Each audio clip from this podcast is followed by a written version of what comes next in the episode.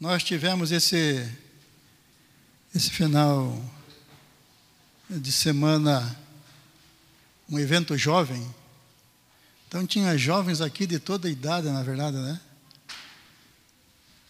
Tinha jovens de toda idade. A palavra de Deus diz assim que o nosso homem interior ele se corrompe, ou seja, o nosso corpo físico, com, na medida que o tempo vai passando, ele vai se debilitando.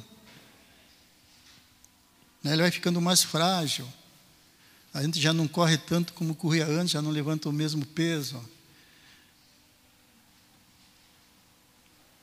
E a Bíblia diz que isso acontece, que isso é uma coisa natural e que nós não podemos evitar que aconteça. Né? Faz parte do ciclo da vida que Deus tem para nós aqui, aqui na terra. Mas diz que a despeito de haver essa, essa corrupção, as nossas células irem enfraquecendo na medida do passar dos tempos, do tempo de vida, mas diz que o nosso homem interior, o nosso ser interior, né, homem e mulher, aqui homem é genérico, ele se renova, diz, ele se ele remoça, em vez de ele envelhecer, ele fica cada dia mais jovem, mais vigoroso. E Caleb, quando tinha 40 anos, ele recebeu promessa de uma herança que era lá aquela região onde tinha Hebron, a cidade de aquela onde estava Hebron. E com 80 anos disse: Olha, hoje eu tenho 80 anos, mas o meu vigor para conquistar essa terra que me foi prometida é o mesmo. Fisicamente ele não tinha o mesmo vigor, mas o ânimo dele não caiu. Né, ele permaneceu firme, confiante e bastante ativo na sua fé com relação àquilo que Deus lhe havia permitido que lhe pertenceria. Daí nós temos uma promessa de Deus da vida eterna, de herdarmos uma terra muito melhor do que essa que nós vivemos hoje.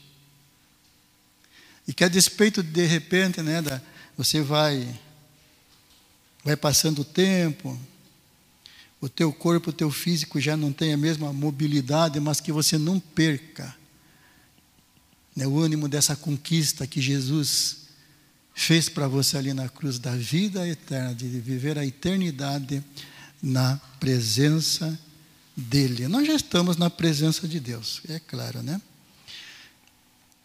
Eu quero fazer duas observações que não é da, da mensagem que eu vou pregar hoje. Eu vou estar continuando que o que eu estava pregando no domingo, tem um pouco a ver.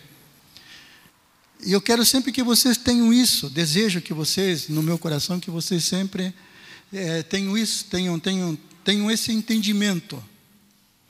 Quando Jesus disse que passarão os céus e a terra, mas as minhas palavras não passarão, ele não estava se referindo à narrativa bíblica, entenda isso ele não estava se referindo à narrativa bíblica, ou seja, ah, eu vou saber que quem guiou o povo para passar o mar vermelho foi Moisés. Para um concurso bíblico, isso funciona.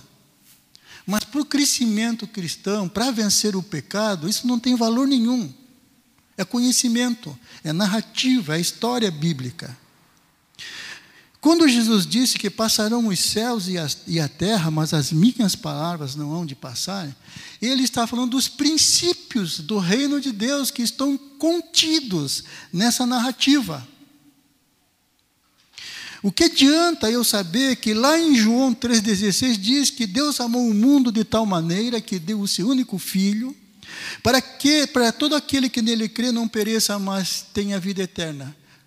Qual é o benefício de eu saber esse versículo se eu não entender o princípio contido nele. Para que eu possa aplicar na minha vida. Aí sim. Aí esse princípio vai ser vivo na minha vida, né? E João 3:16 fala do amor de Deus e fala da responsabilidade humana, ou seja, Deus, no seu infinito amor, enviou Jesus nos deu a salvação e cabe ao ser humano, cabe a cada pessoa corresponder a esse ato de amor de Deus. E como que eu correspondo? Crendo em Jesus. Aí a coisa fica diferente, não fica? Aí aquela palavra passa a ser viva na minha vida, porque eu entendi os princípios. Último, exemplo, já falei várias vezes, né? Mas vou falar mais uma vez para vocês estarem bem, bem cientes. Por falta de entendimento, nessa questão que princípios eles são perpétuos, Deus não aboliu nenhum princípios, nenhum, nenhum dos princípios que ele estabeleceu desde o Gênesis ao Apocalipse, todos estão de pé, são estatutos perpétuos. E Deus não aboliu nenhum deles. Inclusive, né, já falei, na primeira vez que falou, gerou aí um no pessoal. Não, mas agora eu sei que a maioria não vai sentir. O sábado, Deus aboliu o sábado? Claro que não. Ele diz que isso será como estatuto perpétuo. E por falta de entendimento, uns dizem que Deus substituiu o sábado por domingo, que seria a mesma coisa.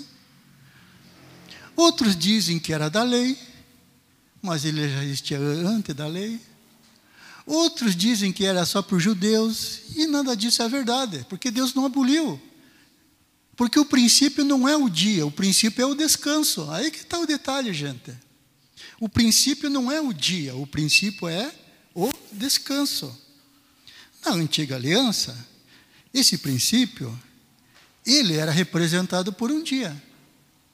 Vindo Jesus, Jesus se tornou o nosso sábado, Jesus se tornou o nosso descanso. Vinde a mim, todos vós que estáis cansados e sobrecarregados. Não é verdade? Hoje, Jesus é o nosso sábado. Ele é o nosso descanso. Como é que eu quebro o sábado hoje? Quando eu não descanso em Jesus. Eu estou negligenciando o sábado. Não quando eu faço obras no domingo. Jesus diz: O meu pai trabalha até o dia de hoje. Eu fiz o estudo, mostrei. Né?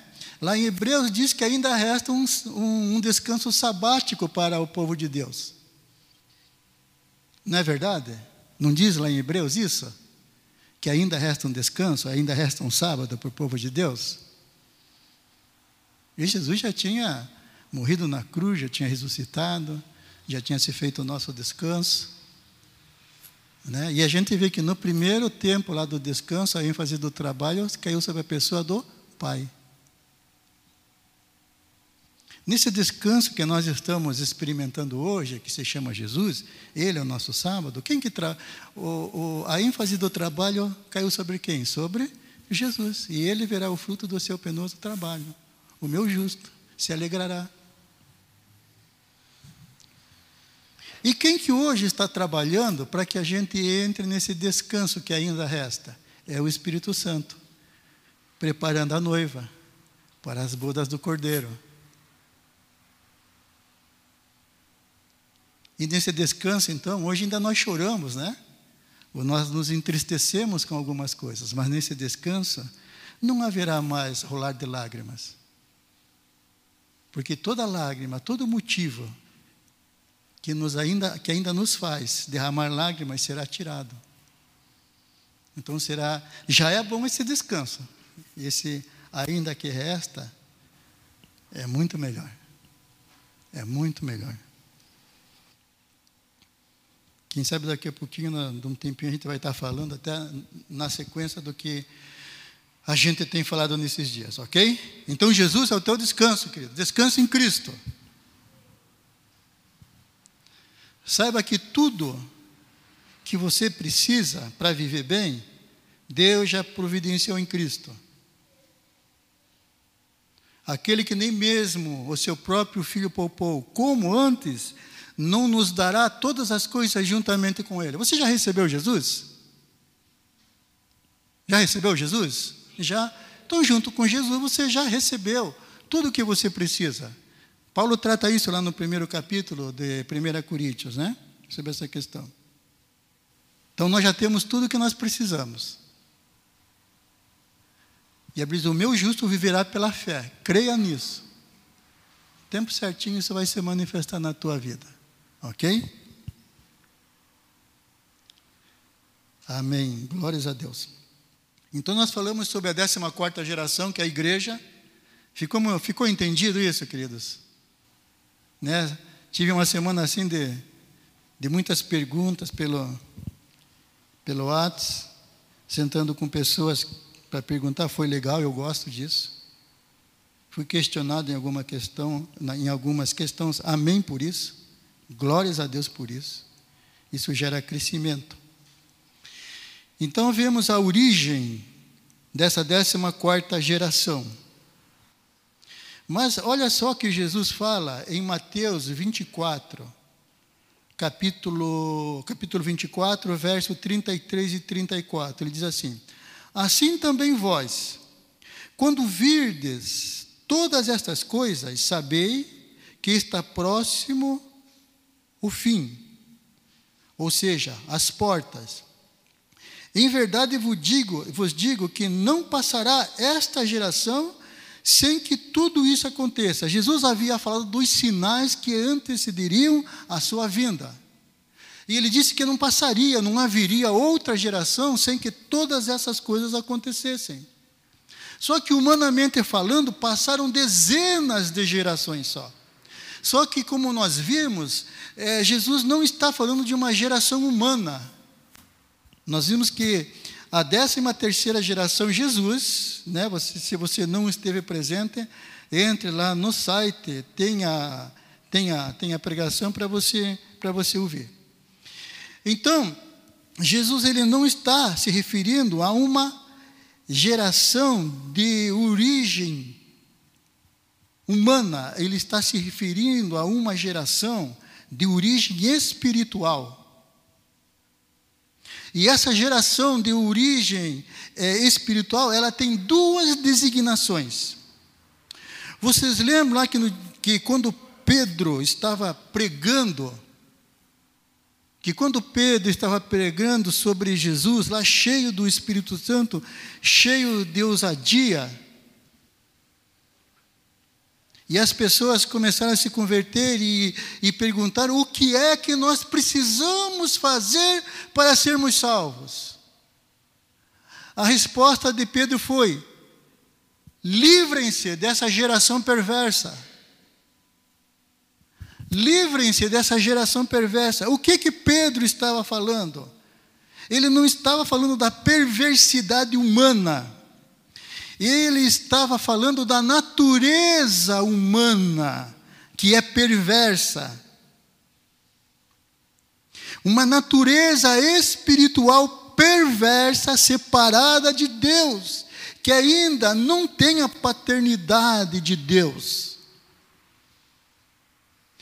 Uma natureza rebelde a vontade de Deus e as coisas que são de Deus. Uma natureza que leva as pessoas a fazer coisas antagônicas àquilo que Deus deseja que elas façam. Essa é a natureza, é disso vocês precisam se livrar dessa natureza. Dessa geração perversa. Como Davi, como Davi disse, né? Em perversidade me concebeu minha mãe ou em iniquidade que ele pode ser também. Não está falando do que o ato foi um ato pecaminoso, não. É que quando nós somos gerados pela vontade de carne, da carne, nós nascemos com esse DNA perverso que herdamos de Adão, desobediente, que herdamos de Adão. E quando nós entregamos a nossa vida para Jesus, nós nascemos de novo. Quando você nasceu de novo, você olhou lá no espelho, se você tinha uma cicatriz, se você tinha, se você tinha um machucadinho como esse aqui que eu fiz com o ferro, tentando passar a minha camisa, desapareceram, sumiu. Por exemplo, eu que usava óculos, deixei de usar óculos porque a minha vista ficou perfeita. Meus cabelos que caíram voltaram e os brancos ficaram pretos. Tudo se renovou. Isso aconteceu, gente? Não, porque o nosso físico, ele não se converte, ele continua o mesmo. E a nossa alma? Porque nós somos espírito, alma e corpo. Esse entendimento de que o homem é tripartido é fundamental para nós entendermos algumas coisas. E a nossa alma se converte? É claro que não. Você continua com o mesmo temperamento. Não continua? Com os mesmos jeitinhos, que ainda precisam ser tratados. Então, onde que se dá o novo nascimento? No nosso espírito que estava morto. Deus disse a Adão: no dia que você comer do fruto, certamente você vai morrer. Adão comeu e continuou biologicamente vivo e a alma dele mais viva do que nunca. Adão morreu espiritualmente, o espírito de Adão. De Adão. A palavra ali é, é no grego, quando Paulo fala, é a palavra necron, que é de onde vem o termo necrotério lugar onde se coloca algo que está morto. Então, o que morreu foi o nosso espírito, e é justamente nesse âmbito da nossa vida que nós mantemos comunhão com Deus. E isso fica, isso fica muito claro quando o apóstolo Paulo diz que o nosso espírito, juntamente com o Espírito Santo, concorda que nós somos filhos de Deus. Então Deus, a vida de Deus volta a nos dar vida no Espírito. E porque o nosso espírito nasce de novo, é vivificado pelo Espírito Santo, nós agora podemos manter comunhão com Deus. Então a última geração é a geração espiritual que são formados por dois grupos de pessoas, aqueles que ainda per pertencem à geração perversa, né? E nós somos a geração eleita para anunciar as virtudes daquele que nos chamou das trevas, que nos tirou dessa geração perversa e nos trouxe para o reino do Filho, do seu amor, ou o Filho a quem ele ama muito como ama a mim e a você. Deus não ama mais Jesus do que a nós, nem a nós mais que Jesus, ama de maneira igual. Então, essa é a última geração, a geração eleita é aquela que Jesus vem, vem buscar, tá ok? Então vamos lá, as características dessa geração. As características, então, eu falei algumas, passei bem, bem rápido, mas eu vou tratar é, Hoje, só, só uma questão, não daria para a gente ir mais. Na sequência, dentro das, das, possibilidades, a gente trata as outras características, tá ok? Então, hoje nós estamos com essa daqui.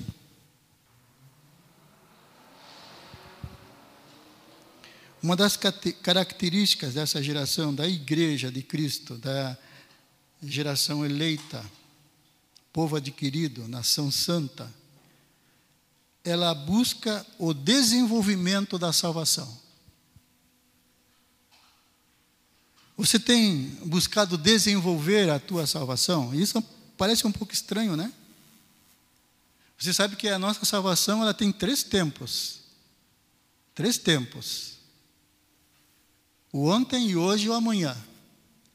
O fomos salvos, o estamos sendo salvos e o seremos salvos. Ora, mas a obra que Jesus fez na cruz, na cruz, ela não foi completa? Exatamente, ela foi completa. Então, do que, que está sendo dito aqui? Do que a Bíblia ensina, na verdade.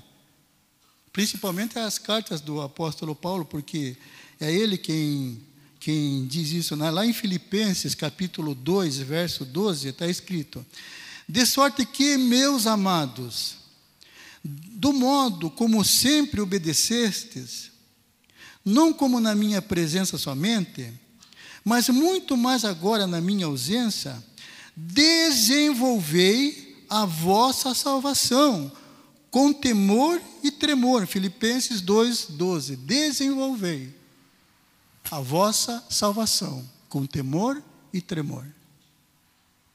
E o que é desenvolver a salvação? É justamente isso que eu estou falando, nós, vamos conversar um pouquinho sobre isso. O primeiro aspecto, que é o, o aspecto passado, aquilo que Jesus fez há, é em torno de 12 mil anos atrás, e que foi efetivado na nossa vida no dia que nós ouvimos a pregação do Evangelho e dissemos: Senhor Jesus, eu, eu reconheço que a obra que o Senhor fez na cruz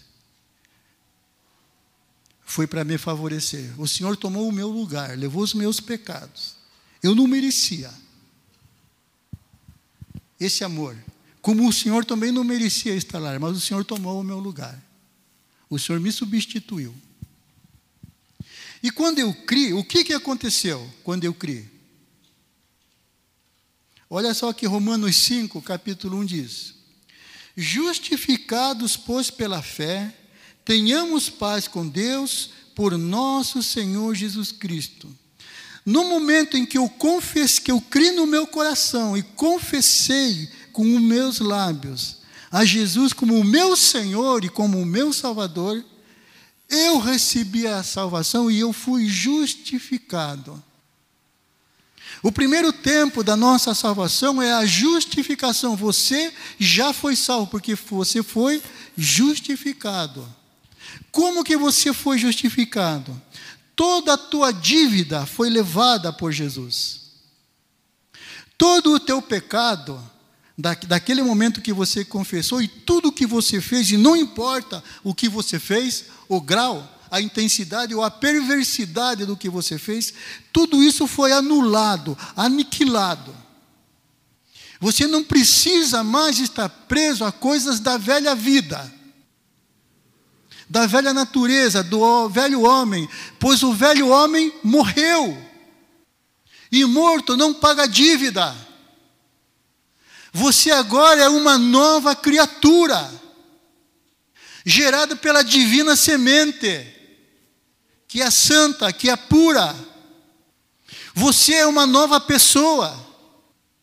Sabe, quando a gente volta às coisas lá de trás, é como se nós estivéssemos crucificando a Cristo novamente.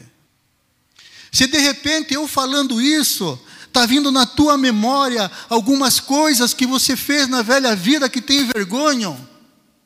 Dê um glória a Deus, porque Ele te libertou disso, Ele aniquilou, Ele apagou. A Bíblia diz que Ele não faz lembranças, que Ele não leva em conta isso, porque Jesus pagou o preço. Ele, a, a Bíblia diz né, que o escrito de dívida, né, antigamente usava-se duplicata no meu tempo. Não é do tempo de vocês, é claro. Você ia na loja, tinha duplicata, era tudo escrito à mão, né? hoje é informática. Então, esse escrito de dívida, que era contra mim, contra você, Jesus, ele cravou na cruz. E a Bíblia diz que o preço que foi pago foi um alto preço, foi o sangue e a vida de Jesus. Então não negligencie, não diminua o valor e o poder dessa obra que Jesus realizou na tua vida. Não fique se amargurando, não fique, sabe, se maldizendo, não fique num canto deprimido pelas coisas que você fez no passado, elas foram apagadas, querido. Elas deixaram de existir, você é uma nova criatura. E é legal, né, que lá em Apocalipse diz que é, nós recebemos um novo nome, quando nós nascemos de novo, escrito numa pedrinha branca. E é um nome que o diabo não conhece. então, para ele machucar a gente, ele traz a, velha criatura, ele tenta ressuscitar a velha criatura na nossa vida. Né? Olha, a Célia, um, um dia, um tempo atrás, bastante tempo atrás, embora seja novinha, mas é bastante tempo atrás. Ela tava, ela fazia parte do louvor, estava cantando, adorando, e de repente ela começou a ouvir uma vozinha no ouvido dela. Quem é você para estar tá aí cantando? Depois de tudo que você fez, você está aí cantando. Aí ela chegou em casa, João, puxa vida, né? E ela pensou que era o Espírito Santo incomodando ela. Eu falei, Célia, acorda menina. Acorda. Deus não é acusador. O Espírito Santo não é acusador. Jesus não é acusador. Acusador é o diabo. Se ele tentar falar isso no, novamente no teu ouvido, você canta mais alto e pula mais ainda de alegria, porque Jesus te fez uma adoradora. Jesus fez de você um adorador, queridos. E é por isso que nós podemos entrar na presença de Deus com ousadia. Jesus fez de você um adorador. Jesus fez de você uma velha, uma nova criatura. As coisas velhas ficaram lá para trás. O apóstolo Paulo diz: esquecendo-me das coisas que para trás ficaram, sigo para o alvo. Então esqueça-se das coisas que para trás ficaram. Não fique remoendo, não fique se entregando às lembranças. A Bíblia diz que nós devemos trazer à, memória aquilo que nos traz esperança. E o que é que nos traz esperança? Foi a obra que Jesus conquistou, fez ali na cruz em nosso favor. Então, quando o diabo vier com acusação, tentando trazer, né, através dessas inflamadas setas que ele lança na nossa mente, na mente das pessoas, que é aqui que ele gosta de trabalhar, é aqui mesmo, né? Nesse, nesse ambiente dos pensamentos e das emoções. Traga lembrança a obra que Cristo fez na tua vida, de quem você era e quem que você é hoje. Quem que nós somos hoje? Não é maravilhoso? Essa obra não é tremenda? Gente, eu penso nisso todos os dias. Penso mais do que na Célia, na verdade. É verdade, de verdade mesmo. Eu penso mais em Jesus do que na Célia, do que no João Marcos, na Sabrina, no Netinho, nossos filhos. Mas eu penso mais em Jesus. Muito mais. Eu amo muito minha esposa. Amo bastante, amo meus filhos, demais. Mas porque é que penso em Jesus? Porque eu me relaciono com Ele, porque eu amo a Sua palavra, é só por causa disso que eu consigo ser um bom marido e um bom pai. É por causa de Jesus. Se quer ser um bom marido, pense mais em Jesus do que na tua esposa. Se quer ser uma boa esposa, pense mais em Jesus do que no teu esposo. Amém, maridos? Amém, esposas? Então nós somos o que? Justificados. Primeiro tempo. Né? Esse, esse jogo tem primeiro tempo, segundo tempo e, e prorrogação, na verdade. Né? Tem, são três tempos da nossa salvação. O primeiro tempo é esse onde eu recebi a salvação. Eu tenho a salvação. Agora, no segundo tempo, como é que eu desenvolvo a minha salvação? É algo que a Bíblia chama de santificação. 1 Tessalonicenses 4, 7 diz assim: Porque não nos chamou Deus para a imundícia, mas para a santificação. Na justificação, eu fui liberto do pecado. Escuta o seguinte: nós não somos mais pecadores, gente. Nós não somos mais pecadores. Porque a Bíblia diz que o corpo do pecado foi desfeito para que nós não sirvamos mais ao pecado. Então, a natureza pecaminosa foi tirada, foi arrancada. Deus arrancou de nós a natureza pecaminosa, ele matou o velho homem. Mas ele não tirou da gente o livre-arbítrio. Adão, quando pecou, Adão, quando resolveu desobedecer a Deus, ele não tinha natureza pecaminosa. Ele ainda era puro. Mas ele tinha o livre-arbítrio. Tem algo que nem Deus e nem o diabo podem mexer. É no nosso livre-arbítrio. O nosso livre-arbítrio é intocável. Deus não toca nele. E o diabo também não toca, gente. Entenda isso. A Bíblia diz que a mulher, Eva, foi enganada, mas Adão, o homem, não. Quando ele resolveu comer do fruto que a sua mulher deu, ele estava assistindo, porque a Bíblia diz: ela pegou do fruto, comeu e deu para ele. E ele comeu. E a partir do momento que ele comeu, o pecado entrou no mundo, não a partir do momento que a mulher comeu. Se Adão não tivesse comido do fruto, ele tinha santificado a sua esposa. Marido, você tem a responsabilidade dada por Deus de santificar a tua esposa. Mesmo que para isso ela tinha que ficar zangada e de mal com você. Porque o prejuízo é maior é se você fizer como Adão fez. Olha como é que está a humanidade hoje por causa disso. Então, por que é que a gente ainda peca? É por natureza? Não, é por opção. Não é por natureza, é por opção. Eu optei em não dar ouvido à voz de Deus e dar ouvido à voz de Satanás. Porque a natureza para pecar nós não temos mais, mas temos o livre-arbítrio, a liberdade de escolha, de fazer ou não fazer. E isso gera muita responsabilidade sobre nós.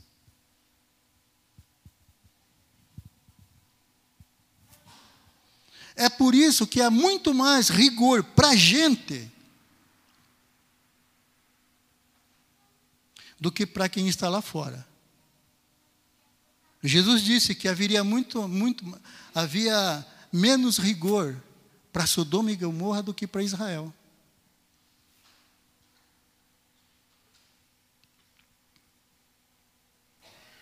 Ah, porque eu peco por opção.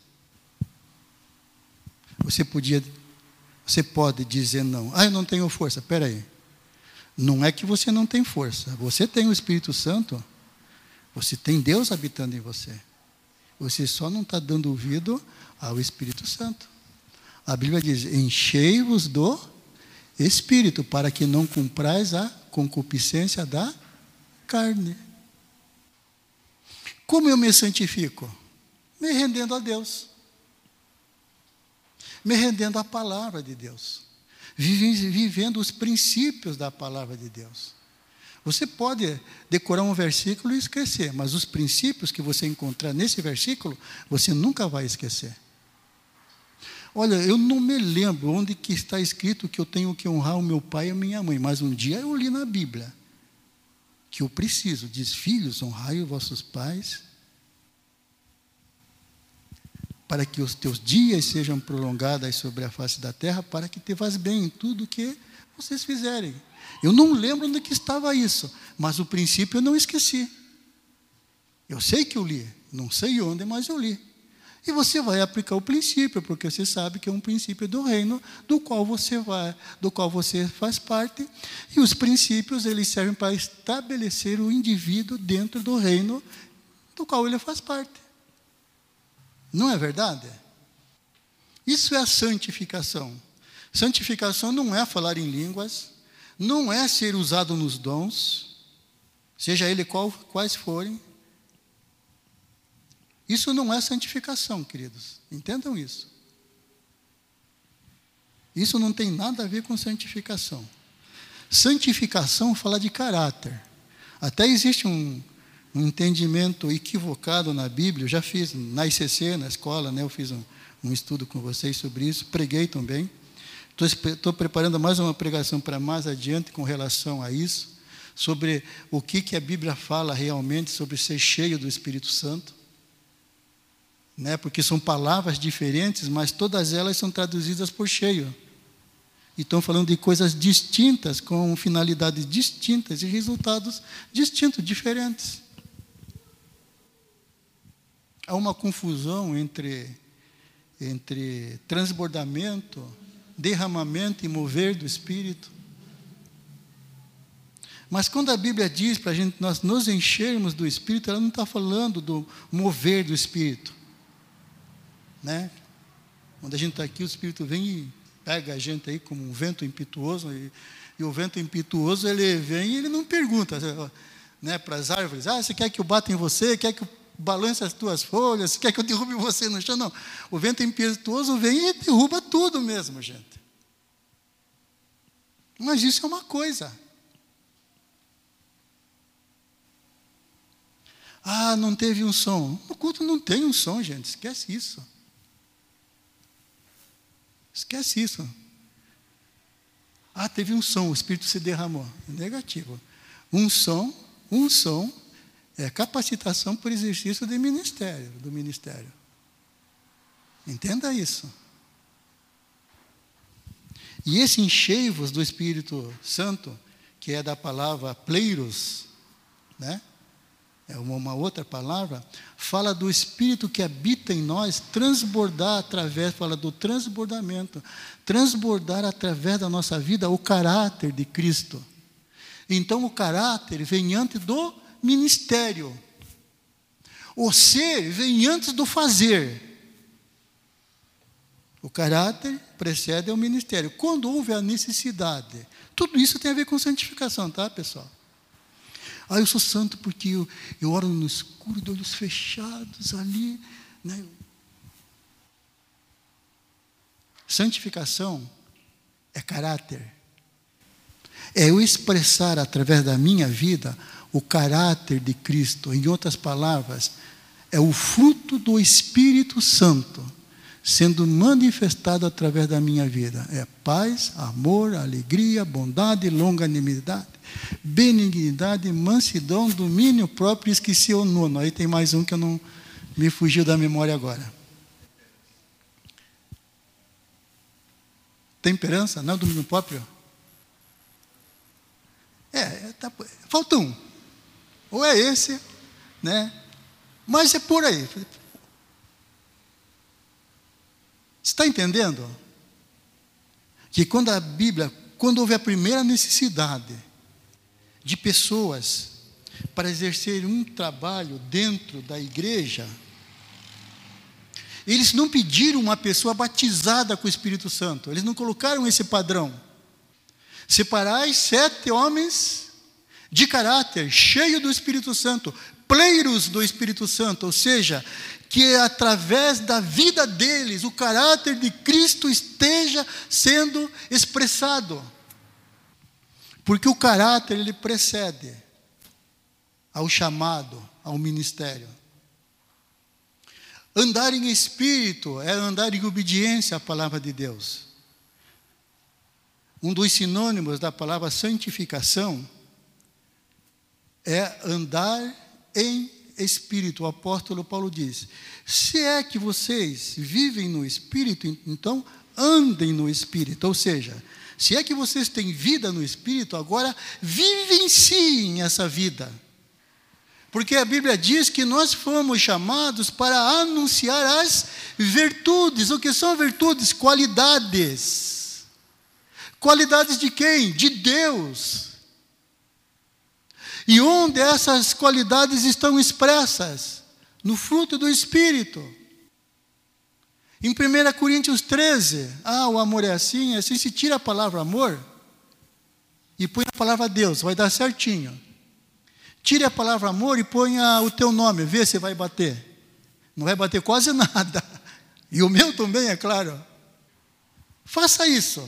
Eu desafio você, pegue lá, 1 Coríntios 13, que fala, o amor é isso, é isso. E põe o teu nome no lugar. Aí você, poxa, mas eu não sou esse cara, eu não sou essa pessoa. Agora põe a palavra Deus no lugar de amor. Porque Deus é amor. Santificação está falando de caráter, de estilo, de qualidade, de vida. Não está falando de, de, de, de, chamado ministerial, de cantar aqui na frente, de estar tá pregando. Não está falando disso. Está falando de qualidade de vida lá fora, não aqui dentro. Onde nós fomos inseridos por Deus. Falou-se isso ontem bastante, né? Do Deeper. Tempo poderoso. Tempo muito gostoso. Que tivemos na sexta e no sábado. Então, isso é a santificação. A gente poderia ir muito mais longe, mas eu quero chegar no, no, no último estágio. Na verdade, eu falei prorrogação, não é prorrogação, né? Não é. Porque na prorrogação o pessoal chega cansado. Aqui não, a gente vai chegar renovado. Que é a glorificação. Ou seja, na justificação eu, estou, eu fui liberto de Satanás, do inferno e do mundo. Na santificação, eu estou sendo liberto de mim mesmo, do meu ego. Na santificação, eu sou liberto de João Barreto. Não tem nada a ver com o diabo, não tem nada a ver com, com pessoas que possam ou não estar me incomodando, fazendo coisas para mim que eu não. Não tem nada a ver, eu tenho que amar essas pessoas. Se eu fosse entrar aqui detalhadamente em, em, na questão de santificação, a coisa fica pesada, gente. Né? Porque fala em falar bem de quem fala mal da gente. Em ajudar a quem quer praticar o mal contra nós. Né? Jesus ensinou isso. Falem bem daqueles que falam mal de vocês. Tem pessoas que querem nos prejudicar. Olha, vamos favorecer elas. É Bíblia, hein, gente? É Bíblia. Essas escrituras são os ensinos de Jesus. E nós não estamos aqui para ensinar coisas dos homens. Não. Sociologia, psicologia, filosofia. Não. É a palavra de Deus. É o que Jesus ensinou. Quando Jesus teve um, teve um discurso um pouquinho mais, sabe, impactante assim, as pessoas começaram a se retirar. Ah, esse discurso é muito pesado. E, e hoje a gente vê que para nós não é tão pesado assim. Mas para eles naquela época. E começaram a se retirar. Ficaram os discípulos ali só. E Jesus olhou para eles e não ficou, não ficou preocupado que eles fossem embora e que a igreja deles se esvaziasse porque ele não ia negociar para ter mais gente com ele. Não ia deixar de falar a verdade para ter mais gente com ele. Ele disse: Olha, e vocês? Vocês querem ir também? Aí Pedro, né, o Pedrão sempre é sanguíneo, né, o primeiro a pular e responder: Senhor, para quem iremos nós? Se só tu tens palavras de vida. Queridos, para onde, para quem que vocês irão? Para o pastor para o pastor é, ciclano, para o pastor fulano, é, para o pastor João, para amor e graça. Gente, besteira, besteira, besteira. E besteira, vocês têm que ir para Jesus. Porque só Ele tem palavras de vida. Só Ele é descanso para a alma de vocês, entendam isso. É tudo que vocês precisam na vida de vocês. É Jesus, gente. Não negociem isso. Não negociem isso. Glória a Deus, aleluia.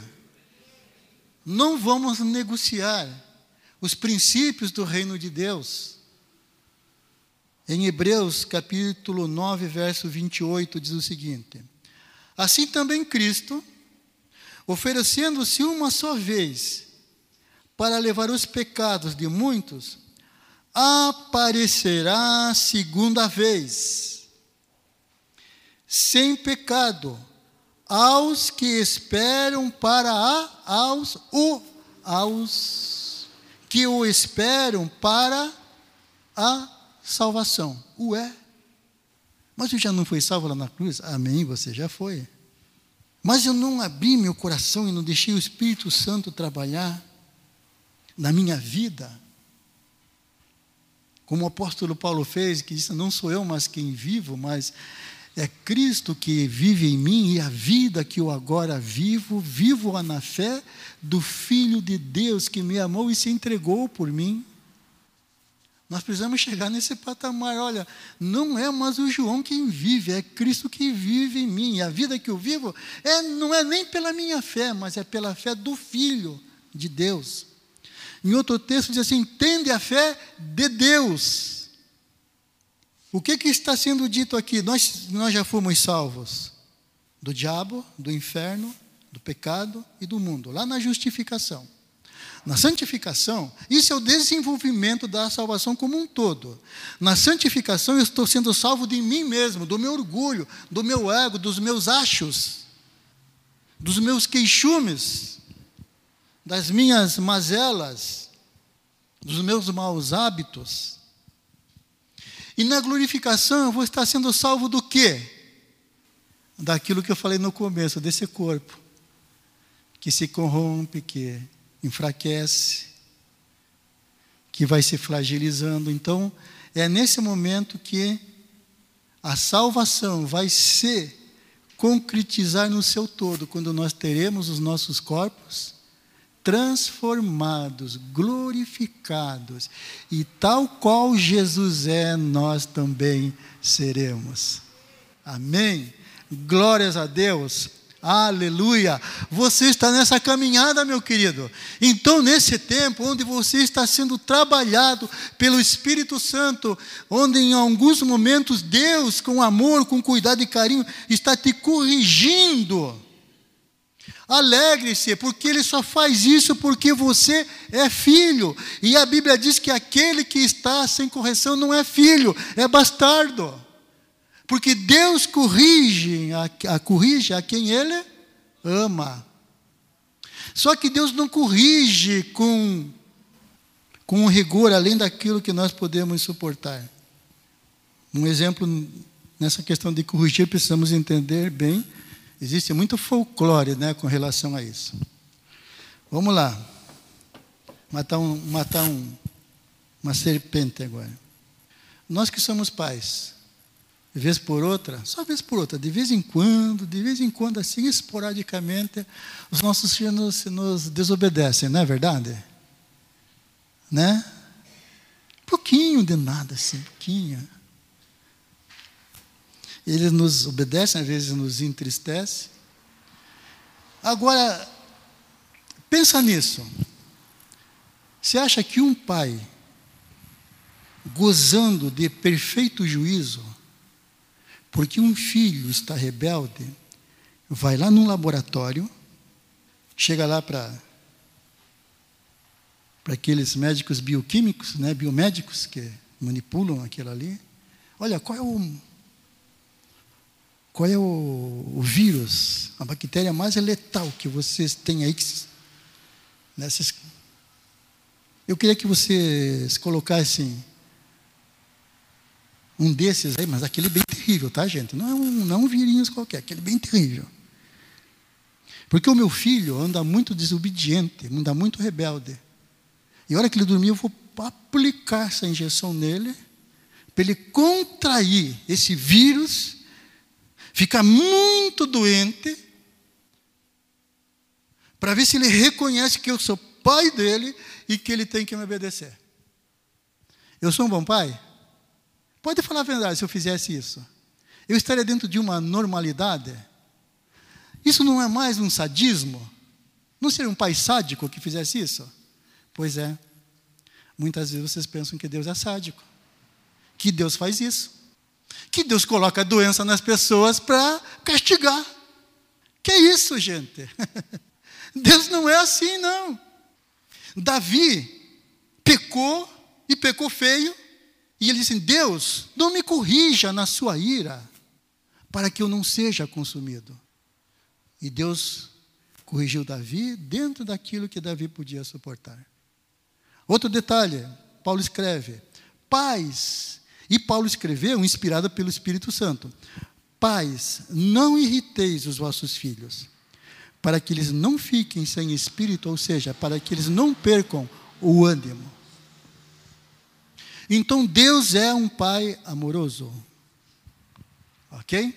E esse pai amoroso, ele nos corrige através do seu Espírito Santo, que nos conduz a toda a verdade, nos preparando para esse dia. Porque, como qualquer pai que ama seus filhos verdadeiramente, quer os filhos junto dele. Só isso, gente. Só isso. Então fomos salvos, justificação. Você já foi justificado por Jesus? Você já confessou Jesus como teu Senhor, como teu Salvador, verdadeiramente? Então você entende que você é uma pessoa justificada? Se já já já já participou desse estágio da salvação? Se você não tem essa convicção, essa é a noite, querido. Não deixe passar mais tempo, não. Você entende que você está nesse processo de santificação, e esse processo, ele começa no dia em que a gente entregou a vida para Jesus e só vai terminar no dia que Deus nos requisitar para Ele. Ou seja, no arrebatamento, ou de repente a nossa vida cessou aqui na terra. E se Jesus voltar antes da gente falecer, nós vamos experimentar a glorificação. Mas no dia que ele voltar, no arrebatamento,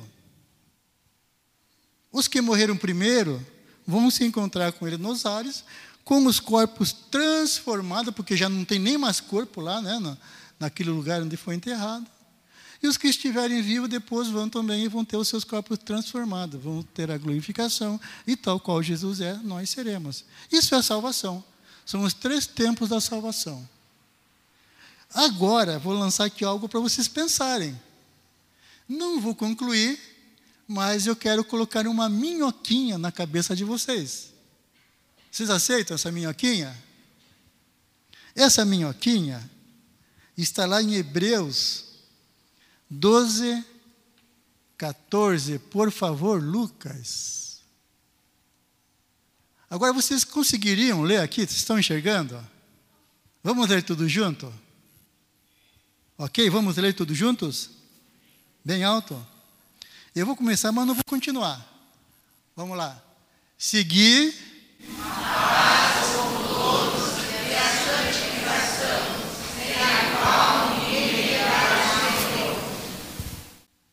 Olha, são três passos: justificação, santificação e glorificação. Não estou dançando break aqui, até parece. Né? São três passos. Você consegue dar o terceiro passo sem dar o segundo? Não vou concluir nada. Eu estou falando só quero botar uma minhoca na, na, cabeça de vocês. No nosso último grupo, isso aqui foi longe, na verdade, né? Mas ainda é para vocês pensarem, queridos. É para vocês pensarem. Tá ok? É para vocês pensarem. Sem, sem a santificação, ninguém verá o Senhor. Aí vão pensando bem, quem sabe daqui uns três ou quatro domingos vou trazer uma, uma mensagem mais relacionada a isso, na verdade, né? Na verdade é um, uma mensagem escatológica. Daí a gente vai falar um pouquinho sobre isso. Ok? Amém? Glórias a Deus. Você recebeu a palavra no teu coração? Amém. Aleluia. Obrigado, Deus. Nós nos alegramos pela tua palavra a tua palavra que é viva, a tua palavra que é eficaz. E ela é poderosa, meu Pai, para fazer divisão daquilo que é do Senhor e daquilo que é do homem. Só a tua palavra, meu Pai, consegue alinhar as nossas vidas. Só a tua palavra tem o poder, a capacidade e a eficácia de melhorar a nossa vida, a nossa conduta de nos fazer mais parecidos com o teu filho Jesus Cristo. E a tua palavra, Deus, ela não volta para o Senhor vazia, mas antes ela faz aquilo para o qual o Senhor a enviou.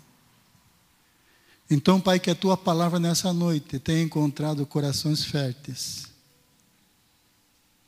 Que a tua palavra, Senhor, germine nesses corações como uma semente.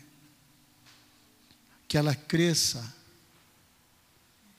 e que ela dê frutos e frutos que saltam para a vida eterna. Te louvo, meu Pai, mais uma vez, por cada pessoa que o Senhor trouxe neste lugar. Nós te damos honra, te damos graça. Bendizemos unicamente o teu nome, em nome de Jesus. Amém. Glórias a Deus. Queridos, entenda, entenda um negócio. Entenda algo. Deus não vai fazer, ele já fez. O salmista diz: Esperei confiantemente no Senhor. Então, espera no Senhor, e o mais Ele vai fazer, ou Ele já fez.